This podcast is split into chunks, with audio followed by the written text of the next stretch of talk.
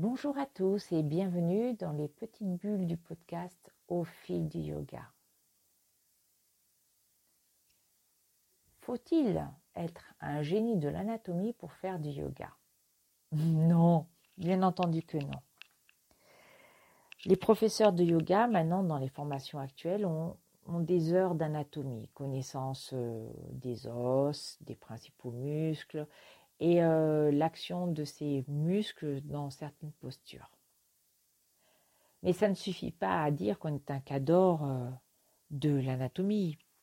Bien au contraire, on ne connaît que, je dirais, la surface, surtout que si c'est pour vous dire de contracter euh, les muscles fessiers pour quand vous êtes en flexion avant, ça ne va pas aller chercher loin. En fait, ce qui est intéressant, c'est que vous pouvez faire du yoga sans connaître l'anatomie. D'ailleurs, fondamentalement, au départ, il n'y avait pas une connaissance de l'anatomie. Il y avait une expérience issue de la pratique.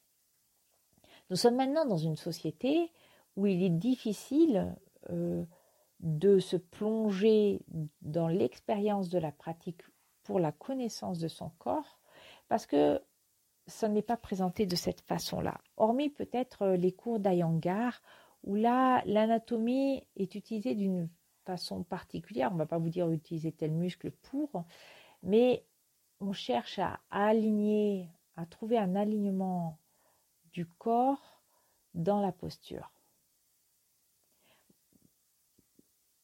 Beaucoup de, personnes utilisent l'Ayangar pour, euh, pour se soigner.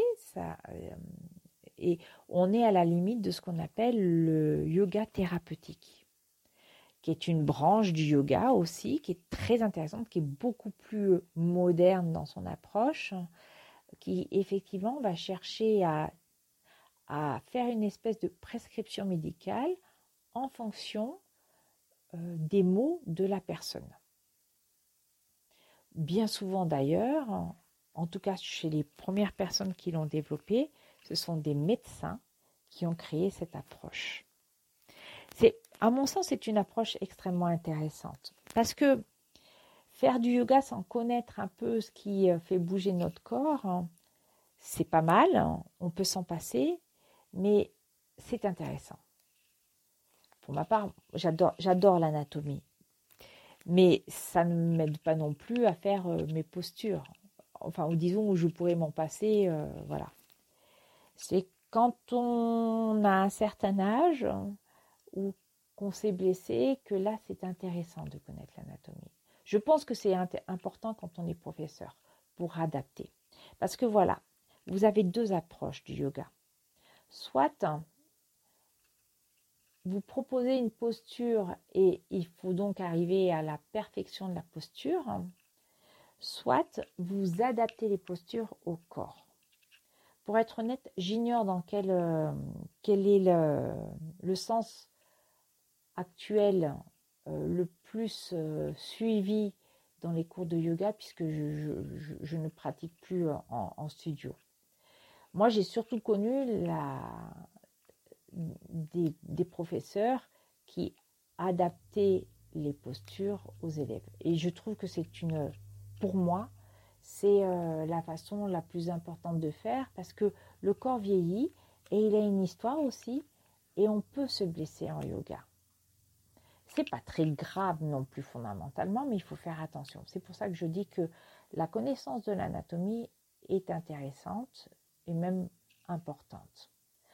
Pour autant, je ne pense pas que l'on puisse tout guérir avec le yoga.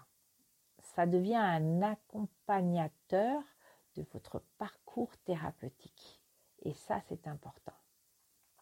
Je le dis d'autant plus à l'aise que je soigne ma sciatique, en partie avec les mouvements du yoga, mais parfois je me fais mal parce que j'exécute mal euh, un mouvement, parce que je n'arrive pas à déterminer précisément où j'ai mal. Donc, donc bah voilà, euh, j'ai parfois un peu trop loin aussi, parce que ça aussi, ça fait partie euh, du processus. Hein c'est de savoir qu'à un moment, on ne peut pas dépasser une certaine limite. Et cette limite, c'est d'abord une limite anatomique. Alors, je vais me donner une excuse. Je fais partie de ces personnes qui sont hyper laxes Et c'est donc très difficile de sentir si on a, si on a dépassé sa limite. Pourquoi? Parce qu'en fait, on ne sent rien. On le sent qu'après. C'est pour ça que euh, c'est compliqué, c'est pour ça que la connaissance de l'anatomie est intéressante, parce que hop, on le sait, donc le plus souvent on fait attention, et puis bah, parfois on va un peu plus loin. Est-ce que votre professeur sera un mauvais professeur s'il ne fait pas d'anatomie? Bien sûr que non. Si vous avez mal, je vous inciterai d'abord à le lui dire pour qu'il puisse vous aider à voir ce que vous pouvez améliorer. Utilisez les accessoires. Un accessoire n'est pas une béquille. Un accessoire est une partie prenante de votre pratique d'asanas. Équilibrer, aider à équilibrer le corps est une bonne chose. Parce qu'équilibrer le corps, ça permet aussi d'équilibrer le mental, de lâcher sur certaines choses. Quand on a mal dans une posture, on dit oui, oui, oui, moi je voudrais vraiment qu'on allez, qu'on se dépêche. Hein. Ce pigeon-là, ouh, ça me fait mal, ça me fait mal. Il n'y a rien qui se détend dans le corps. Je dirais même, on va vous dire respirer, respirer. votre respiration ne sera pas profonde et vous allez vous enquister dans cette posture et le mental, alors là, le mental n'est pas du tout calme. Or, c'est l'inverse qu'on cherche. Par contre, faire de tout cours du yoga euh, une partie purement anatomique, bah, c'est, euh, on en perd un peu le rythme et la beauté aussi euh, du geste. J'aime bien en fait, enfin j'aime de plus en plus, par exemple faire les salutations au soleil avec de la musique. Alors pas n'importe quelle musique, hein, quelque chose en fait qui accompagne le geste, c'est-à-dire qui déplace la mécanique physique pour devenir une espèce de danse, presque une transe, et où en définitive on retrouve l'aspect spirituel du yoga. Et là, on s'éloigne vraiment de la connaissance de, l'anatomie euh, et euh, de faut-il euh, savoir quelque chose de l'anatomie pour, pour faire du yoga. Faites confiance faire confiance à son professeur, faire confiance à son corps et l'écouter. En fait, moi, ce que j'apprécie dans la connaissance de l'anatomie, j'adore ça, peut-être que je l'ai déjà dit, c'est euh, de comprendre comment ça se passe d'abord dans mon corps. Si je peux aider mon élève à avoir moins, moins mal, bien sûr que je vais l'aider. Bien sûr, mais je ne suis pas un thérapeute. Et, d'ailleurs, vous me verrez toujours hésiter à utiliser ces termes, ce qui est pour moi en ce moment une source presque de frustration parce que le forest yoga est un yoga thérapeutique. C'est-à-dire que les enchaînements qu'on propose sont vraiment faits d'une certaine façon pour respecter toutes les instabilités du corps. Et c'est une frustration parce que dans ma tête, c'est je n'ai pas fait d'études de médecine. J'ai fait un certain nombre d'heures d'anatomie, assez conséquent, mais peut-être pas suffisant. Et euh, je me sens difficilement le droit de hum, conseiller complètement, même si je vois certaines choses, de conseiller une personne ou même de poser mes mains sur elle, hormis quelques, quelques mouvements très simples. Et quand je dis poser les mains sur une personne, c'est bien entendu, ce n'est pas la forcer à faire une posture. Comme on a pu voir, rappelez-vous certaines images où vous voyez le professeur debout sur le dos d'un pratiquant lorsqu'il est en flexion en avant, en Paschimottanasana par exemple. Non, non, il ne s'agit pas de cela, heureusement. Il s'agit simplement de poser la main sur le corps de la personne et de dire respire là, aider la personne à conscientiser cette partie ou à lui montrer que tu vois ton genou part vers l'intérieur, fais-le revenir en arrière, viens toucher ma main avec ton genou.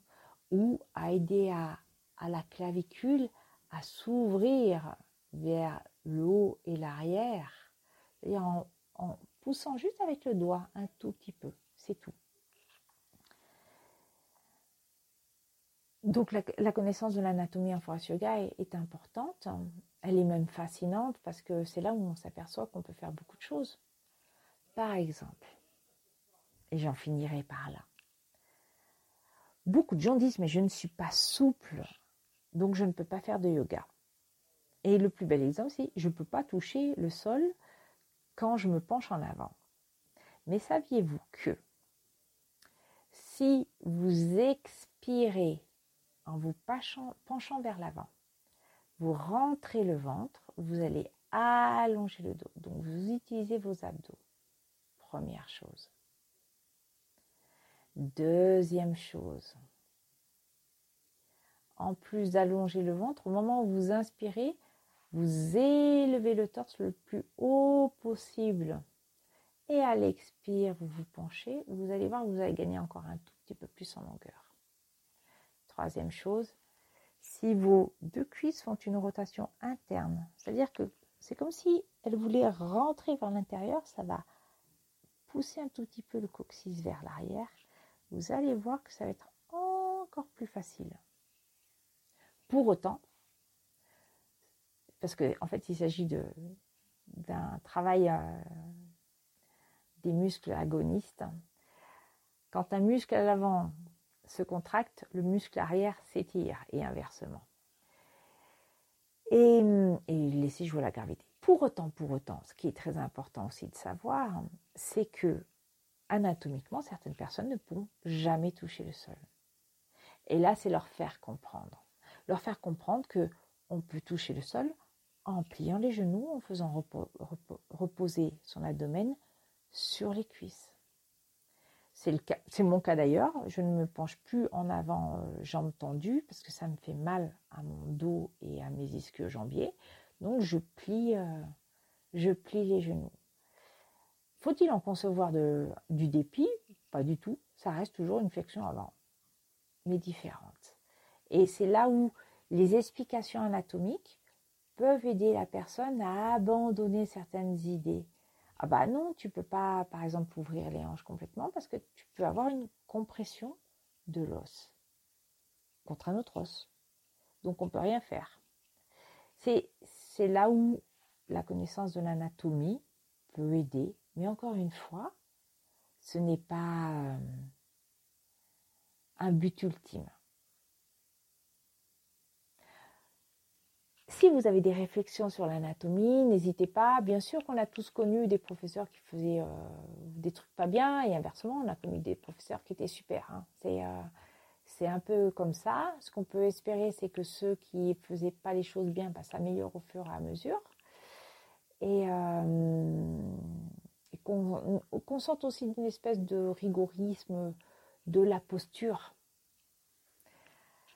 par exemple, moi j'adore pratiquer avec le mur, contre le mur. C'est hyper méga agréable.